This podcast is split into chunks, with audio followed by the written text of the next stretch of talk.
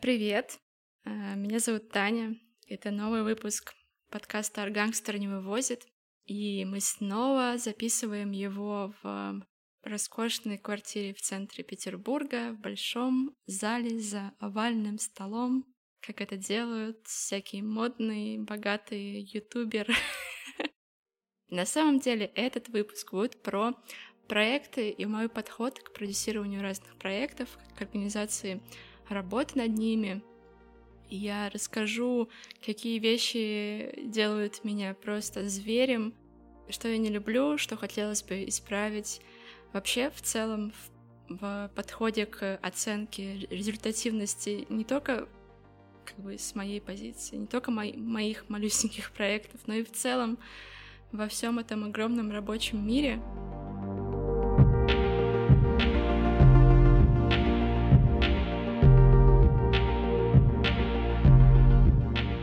Раз уж мы тут все с вами собрались, то, конечно, хочется начать с одного из первых моих личных проектов. В принципе, это, собственно, этот подкаст. А, когда я записывала эпизодик про хобби, мы из него вырезали малюсенький кусочек, в котором я рассуждаю, является ли подкаст хобби или все таки это работа, и что я вообще про это думаю. И был такой моментик, когда я вернулась с очередных э, занятий танцами, и сидела, дум, думала о том, что, блин, у меня на танцах нифига не получается тянуть спину, а у меня там болят колени, болит спина, что-то там еще болит, в общем, нужно заниматься, разминаться, тянуть дома спину, тянуть поясницу, в общем, ну, прикладывать усилия, чтобы быть лучшим. Но почему-то какие-то недостатки в танцах меня мотивируют э, скорее от них избавиться. А в случае с подкастом все было наоборот. Наличие каких-то малейших э, нюансов, недочетов не были для меня каким-то таким э, пинком для того, чтобы совершенствовать свои умения, свою речь. И скорее наоборот э, вызывали во мне только какие-то грустные эмоции. Я прекрасно помню несколько моментов, когда в каком-то из первых эпизодов были слышны какие-то шумы, которые были следствием того, что я дергала рукой или еще как-то елозила по столу пальцами. В общем, я просто помню, как очень было мне грустно. Так вот, я поняла, что подкаст вообще-то это не танцы, и это не для развлечения или моего отвлечения, а это продуманный проект, продуманный, прости господи, стартап, с неким планом развития на ближайшие полгода, с контент-планом, с бюджетом, а, со стратегией. А, это вообще, это, это реально такой прям большой-большой проект, и к нему нужно относиться не как к какому-то такому способу чем-нибудь себя занять, а как к работе. Когда у меня на моей работе основной работе что-то идет не по плану, я придумываю план Б. Но уж точно не сижу и не толкаю себя с лестницы и не бегу говорить всем, что я плохая работница.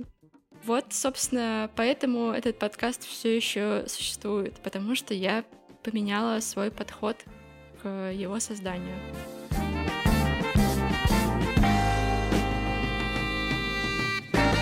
После старта работ над подкастом я стала фокусироваться на том, как говорят и что говорят люди в других подкастах, в сторис, в YouTube видео, на стримах. И раньше много чего мне казалось идеальным, точнее, я просто не фокусировалась на каких-то мелочах. А когда она начала заниматься этим самостоятельно и цензурировать себя прежде всего, я поняла, что вообще-то все мои любимчики тоже далеко не всегда говорят складно, запинаются, э, путают, не знаю, падежи, склонения и вообще совершенно не парятся на этот счет. Это просто люди, у которых э, есть своя история, которой они хотят поделиться.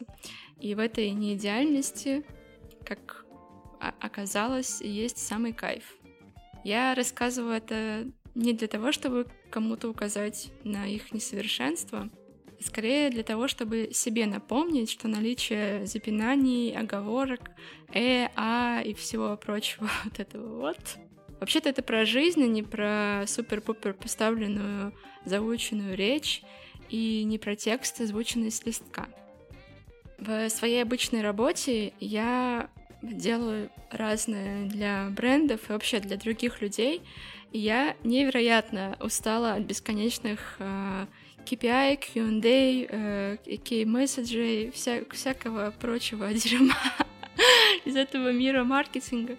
И э, в своем проекте очень хочется избавиться от бесконечных оценочных штук и перестать сидеть и э, долго думать о, результати... о результативности, а просто делать это с кайфом для себя и для тех слушателей, которые у меня уже есть, а их довольно много.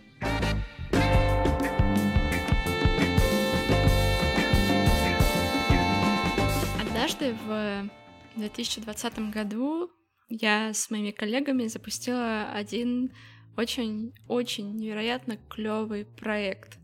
Мы делали э, одежду из молока для бренда Valio. Это был очень э, очень классный проект, прежде всего потому, что я смогла себя в нем проявить не только как пиар-менеджер. Э, у меня было много задач, они были связаны как со стратегическим каким-то планированием, с продюсированием, пиар-задачи, менеджмент, организация вообще работы нескольких команд, а, специалистов разного профиля, да даже продюсирование съемки. Это был очень интересный в плане карьеры и личностного роста период, но а, он сопровождался невероятной тревогой. И с того момента я начала прям фиксировать, какие штуки, какие моменты я начинаю прям меня начинает колотить.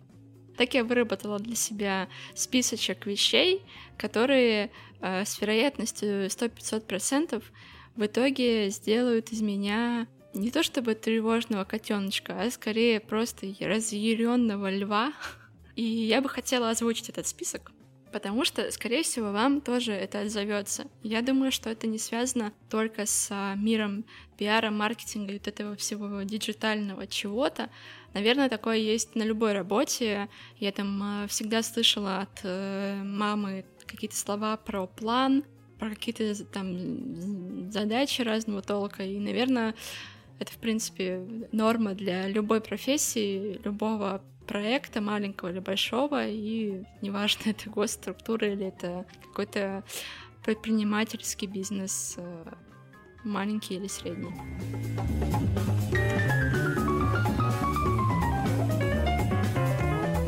Первое, что точно сделает из меня зверя, это суета.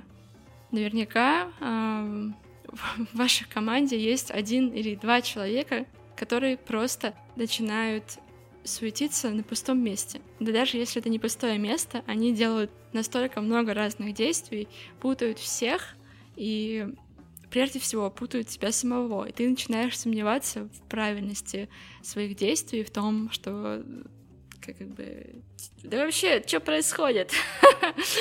Вот эти суетологи, боже, их нужно награждать отдельной медалью, мне кажется, за, за в, вот э, как это вклад э, в развитие моей тревожности.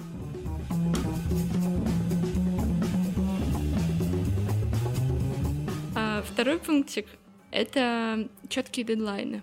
Иногда бывают такие, такие проекты, в которых тебе нужно прям вот, вот есть дата, там, не знаю, 1 мая, и тебе вот прям кровь из носу, вообще просто разбейся об стену, об землю, но тебе обязательно нужно запустить что-то. Когда ты начинаешь думать, э, а в чем, чем обусловлен такой срок, и почему нужно вот прям разбиться в лепешку, но сделать это 1 мая. Оказывается, что это просто кто-то придумал, один из членов команды. На самом деле никто особо не спешит, и можно всегда отложить запуск на пару дней. В общем-то, никто ничего и не заметит, и никак это на показателях, естественно, не отразится. Но так устроен, не знаю, может быть, российский рынок, или, может быть, вообще в целом весь рынок, что в любом договоре ты должен прописать какие-то KPI, а, дедлайны, какие-то пунктики, по которым ты будешь оценивать а, результативность своего дела. И это просто превращает э, работу, вообще-то, которую я люблю, приятную работу, в какую-то гонку, бег на перегонки, не знаю, блин, с кем, с роботом компьютерным.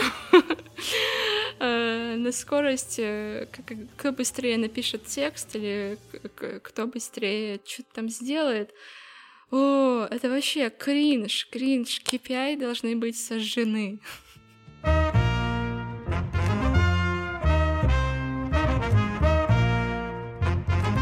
Третья причина моей тревоги — это то, что я не люблю делать чужую работу. А, довольно часто бывает так, что, ну, не знаю, там члены команды что-то не успевают, или намеренно отдают тебе какие-то задачи, и ты начинаешь э, все наклад... ну, как бы взбирать на свои плечи, делать и свою работу, и чужую работу. В итоге э, это какой-то замес, который э, в какой-то момент взрывается, и ты начинаешь просто трястись от нервов, потому что тебе тупо кажется, что ты не можешь даже в своей голове э, удержать вот это вот количество дел, которые тебе нужно сделать.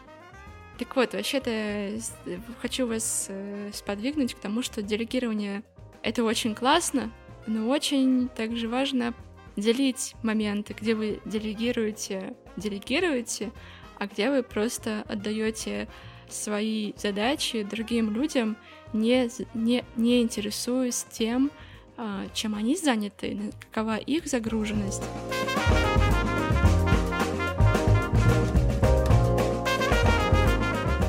Еще один пунктик, а, еще одна причина моей тревоги чаще, это то, что в какие-то моменты мне кажется, что вся ответственность лежит на мне, и я как бы единственный носитель этой ответственности.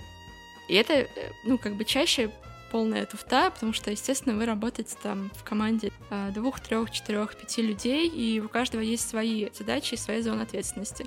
Но это никогда, никогда не мешало мне думать, что если со мной что-то случится, или я вот сейчас там, а, не знаю, не буду на связи пару часов, то все обязательно рухнет, что меня будут искать, что меня будут ругать, что я там что-то не успела сделать, или что какой-то результат не оправдался, какая-то деятельность не оправдала себя. Я на самом деле понимаю, откуда это э, такое чувство ответственности у меня появилось. Оно, естественно, идет с э, моего детского возраста, потом накладывалось то, что я довольно рано начала жить самостоятельно, переехала в большой город. А, у меня сразу появилась такая большая-большая ответственность вообще в целом за свою жизнь, за то, что есть, как зарабатывать, как э, вообще коммуницировать с э, людьми, потому что, естественно, в детстве все делают за тебя твои родители, а тут ты вдруг ни с того ни с сего должен э, делать все сам и сам понимать, разбираться, э, заботиться о себе и так далее. А потом я работала в разных командах, где далеко не всегда руководители этих команд понимали, что такое здоровая как бы, коммуникация в команде, и поэтому очень часто оказывалось, что на меня скидывали разные дела. Это, впрочем, связано, наверное, с моментом, когда я только начинала свою карьеру, где я просто хваталась за все, что мне давали, все, что мне предлагали, не пытаясь разобраться, вообще подумать о том, а я вывожу или я не вывожу. И в какой-то момент оказывалось, что как будто это я руководитель этого проекта, хотя у меня просто какие-то там линейные задачи, за которые мне платят деньги. А, но э, э, губа не дура у некоторых а, не знаю, как называют, ну, некоторых руководителей. И, в общем-то, если ты не контролишь этот момент, ты оказываешься просто в луже э, собственных слез э, от того, что ты просто не понимаешь, что вообще происходит.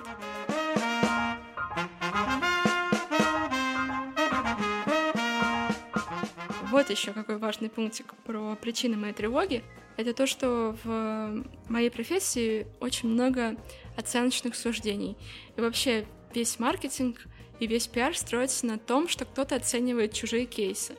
Эти бесконечные конференции, где какие-то люди рассказывают о том, как они невероятно запустили проект, не знаю, там всякие соцсети разных агентств или разных э, пиарщиков, где они рассказывают о своих проектах. Ты читаешь, думаешь, офигеть, вы вот это сделали, вот это сделали, как клево, а я что? А я кто?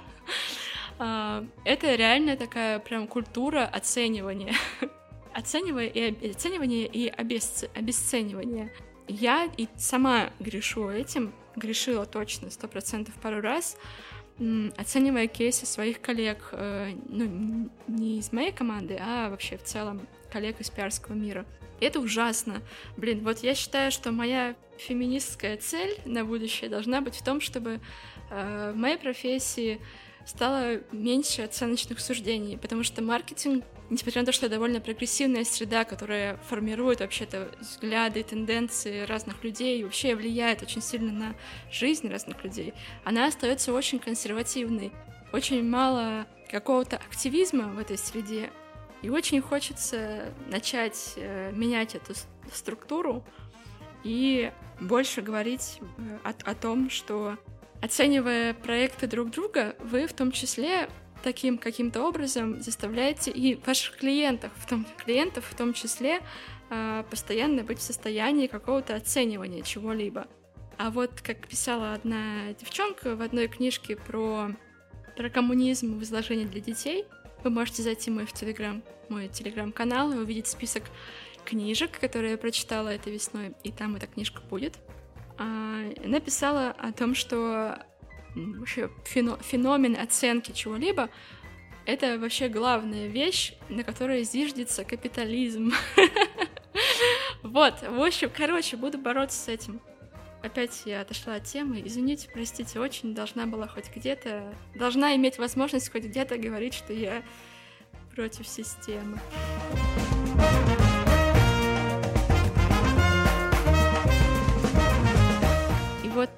Чего же я боюсь? Долго я об этом думала и вывела для себя три пунктика. Первый пунктик.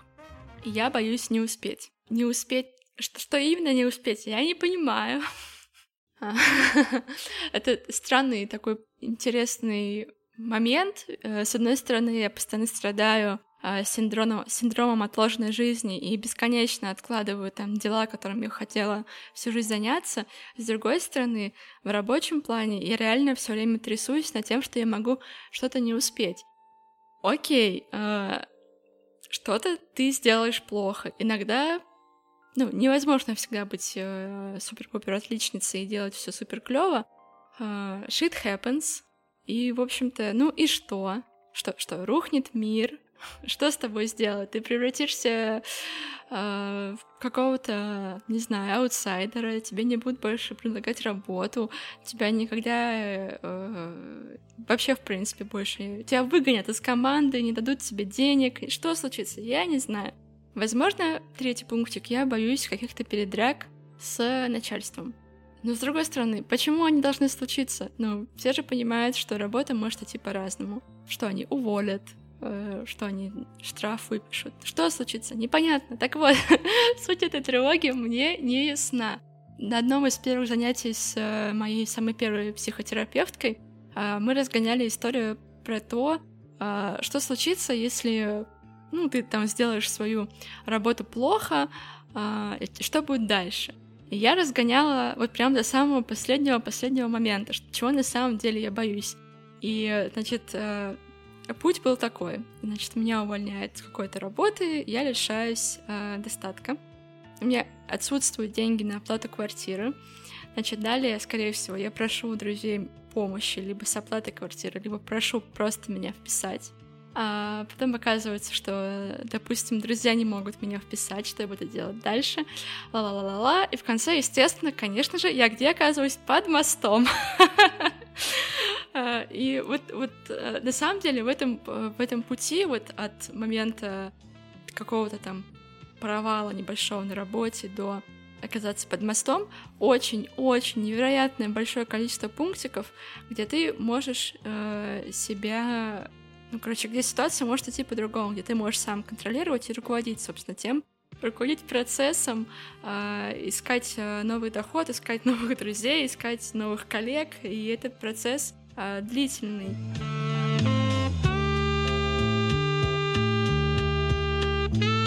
Так вот, что, что можно делать э, в момент, когда ты понимаешь, что тебя накрывает тревога, и твои действия становятся какими-то, ну, не знаю, бессмысленными, Первое, как мне кажется, ну, во-первых, мы не сможем избавиться от дедлайнов, они как бы существуют пока что. Slow life living, uh, slow life balance пока что существует только где-то в Финляндии или в Швеции, в России. Uh, режим работы разительно отличается от uh, режима работы наших скандинавских коллег. Это чувствуется даже на моем уровне. Так вот, нужно принять дедлайн, как мне кажется, как челлендж и как сложную задачу и подойти к этому дедлайну, к этому челленджу максимально креативно. При отсутствии альтернатив каких-то креативных, нужно просто монотонно делать то, что от тебя требуется, без рефлексии и без каких-либо мыслей о том, о боже, что я делаю, как это, не знаю, скучно, не скучно, неважно. Просто делать дело. Третий пунктик — не забывать, что у тебя есть коллеги. Можно им что-то делегировать, действительно, но можно иногда просто попросить совет. И другой взгляд э, чаще дает, э, подпитывает тебя э, новой энергией и какими-то новыми мыслями, новыми идеями. И дело реально может пойти и за заиграть вообще в другом ключе. Четвертый пунктик, пунктик, как мне кажется, вообще один из важнейших, это выписывать все на бумагу. Иногда кажется, что реально в твоей голове просто куча какая-то э, несортированного пластика, где э, невозможно разобраться в этих маркировках бесконечно. Тут это единичка, то пятерка, то шестерка. Вообще фиг разберешься, просто вот яма с бесконечными баночками от йогурта. Так вот, нужно сесть, э, взять бумажку, самую свою любимую ручку. У меня это обычная тонкая гелевая ручка. И записать прям вообще все, что у тебя есть в голове по пунктам. Когда вот был тот молочный проект, когда мне было прям сложно, я э, взяла и за утро расписала весь проект в блокноте. И недавно я пересматривала этот блокнот и удивилась тому, как грамотно было все описано. И вот удивительно, что мне нужно было полтора месяца мучиться, тревожиться, париться, чтобы потом за, типа, за месяц до окончания проекта сесть и все расписать. Что мне мешало это сделать в самом начале? Непонятно. Наверное, отсутствие опыта. Так вот, я рекомендую вам реально записать всякие-всякие прям самые мелочи. И каждый день просыпаться, там, начинать рабочий день и просматривать этот план. Скорее всего, вы будете обнаруживать, что что-то из вещей вы уже, например, сделали, или что-то а, или что-то уже не актуально. И как-то, короче, это очень такая поддерживающая практика. А потом, когда все это закончится, вы посмотрите на свой план и такие, ого, офигеть, да я вообще это сделал до хрена, я вон какой специалист или специалистка, мне теперь вообще ничего не страшно. Мне, кстати, было очень долго ничего не страшно после этого, но прошло полгода, и э, все равно такое нестабильное состояние периодически возвращалось, а, но этой практикой я продолжаю пользоваться. И это касается в том числе даже подкаста, потому что после самых первых выпусков меня реально очень сильно штормило, я не до конца понимала концепцию вообще происходящего, очень много ориентировалась на чужой опыт, и, естественно, в этом процессе я всегда считала себя, ну, такой какой-то самозванкой, вот это все. И последний пунктик, как вы можете себе, чем вы можете себе помочь в моменты э, тревожности, это делать разные упражнения по, по дыханию, по технике речи, вообще дыхательные практики, медитации тоже.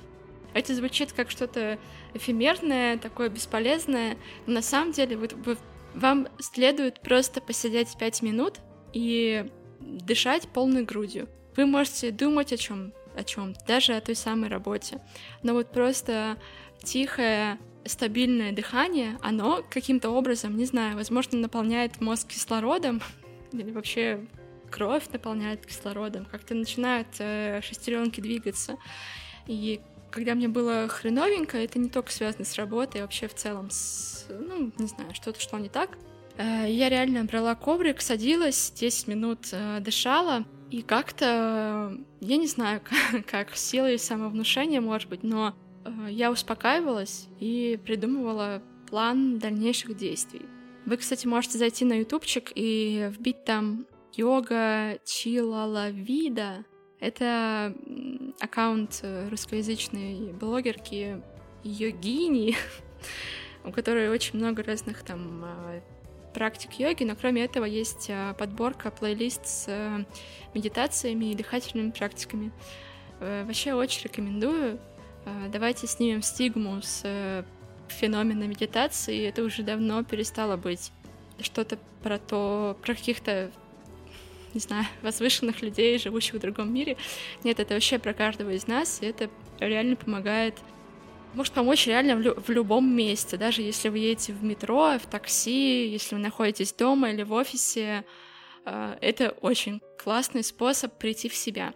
А еще, кстати, можете погуглить э, в ваших сервисах подкастинга э, подкаст, который называется «Сядь, подыши». Это пятиминутные такие ролики, дорож- дорожки, где а, ведущая там наговаривает разные тексты, как бы руководит вашей дыхательной практикой.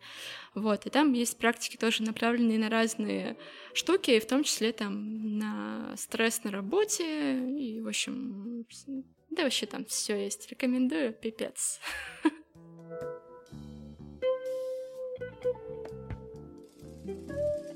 Спасибо, что слушали очередной выпуск а, этого подкаста.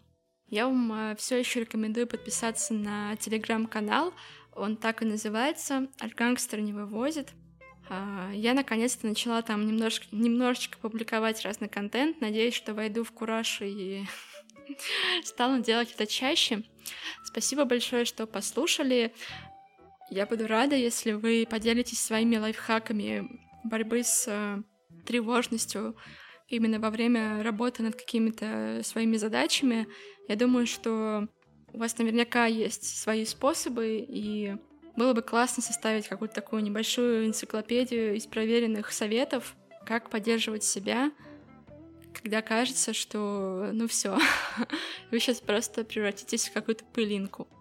Подписывайтесь на подкаст там, где вы его слушаете, если еще этого не сделали.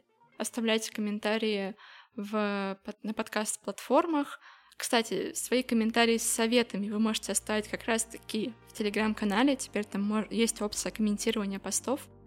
Будем на связи. Спасибо большое.